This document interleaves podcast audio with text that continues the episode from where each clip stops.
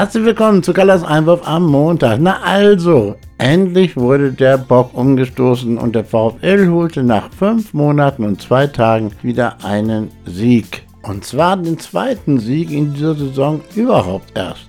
Und wenn man sich traut, einen scheuen Blick auf die Tabelle zu werfen, dann sieht man, dass alle Mannschaften über uns, die noch in Betracht kommen für einen Abstieg, mehr Niederlagen haben als der VfL.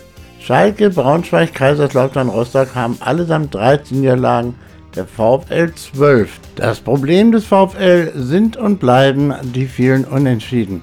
Hätte man in den letzten Minuten nicht so oft den Ausgleich hinnehmen müssen, dann hätte, wenn und wäre und aber und überhaupt. Es ist ja auch jetzt egal, es geht wieder von vorne los. Jetzt sind es noch sieben Punkte, vor dem Wochenende waren es zehn.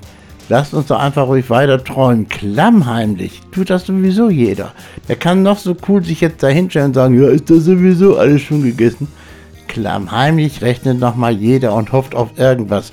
Es ist natürlich schon fast vermissen, weil nächste Woche geht es nach Hamburg zum HSV und dann nach Kaiserslautern. Es kommen zwei Auswärtsspiele hintereinander.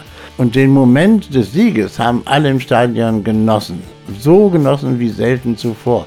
Was hat der VfL für ein gnadenlos tolles Publikum? Er steht seit Monaten auf dem letzten Platz. Keine Partie, die nicht ausverkauft wäre. Und am Sonntag werden 6.000, 7.000 Fans nach Hamburg reisen, um ihn gegen den HSV zu unterstützen. Meine Güte, das ist Wahnsinn. Das ist einfach irre. Und für einen Hörgerätehersteller aus Hannover war die letzte Woche die absolute Osnabrück-Hölle. Erst eine Niederlage mit der DFL zum Sponsoringvertrag und dann verliert die sogenannte Mannschaft der Stunde aus Hannover beim Abstiegskandidaten Nummer 1 beim VfL Osnabrück und zeigt allen, was Fanunterstützung ist. Das Spiel war nicht gut, um das mal ganz klar festzuhalten. Das war überhaupt nicht besonders gut. Aber es bot eben genau das, was man in Osnabrück zu schätzen weiß. Kampf bis zum Umfallen.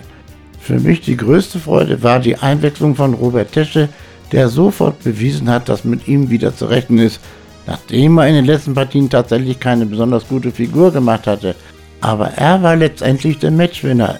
Erst durch seine reaktionsschnelle Flanke auf Engelhardt, der den Ball nur noch einköpfen musste, und später durch seine Rettungsaktion auf der Linie.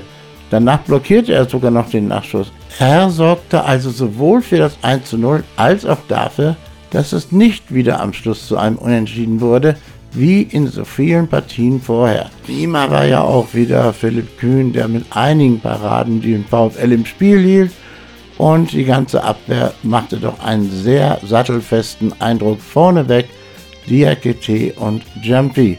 Gut, aber was soll's. Der VfL hat endlich mal wieder gewonnen, mehr aber auch nicht. Und er wird am Sonntag zum durchaus schlagbaren HSV nach Hamburg fahren, begleitet von vielen tausend Osnabrücker Fans und wird dort seine durchaus positive Bilanz gegen den HSV aus den letzten Jahren eventuell erweitern. Das hoffen wir natürlich alle. Wenn er dort verliert, dann hat er eben dort verloren. Spätestens als Holger Elixmann an den Überfall Russlands auf die Ukraine erinnerte, wurde wohl allen im Stadion klar, dass es sehr, sehr viel wichtigere Dinge gibt als einen Sieg des VfL in einem banalen Fußballspiel. Ich wünsche euch eine schöne Woche. Tschüss.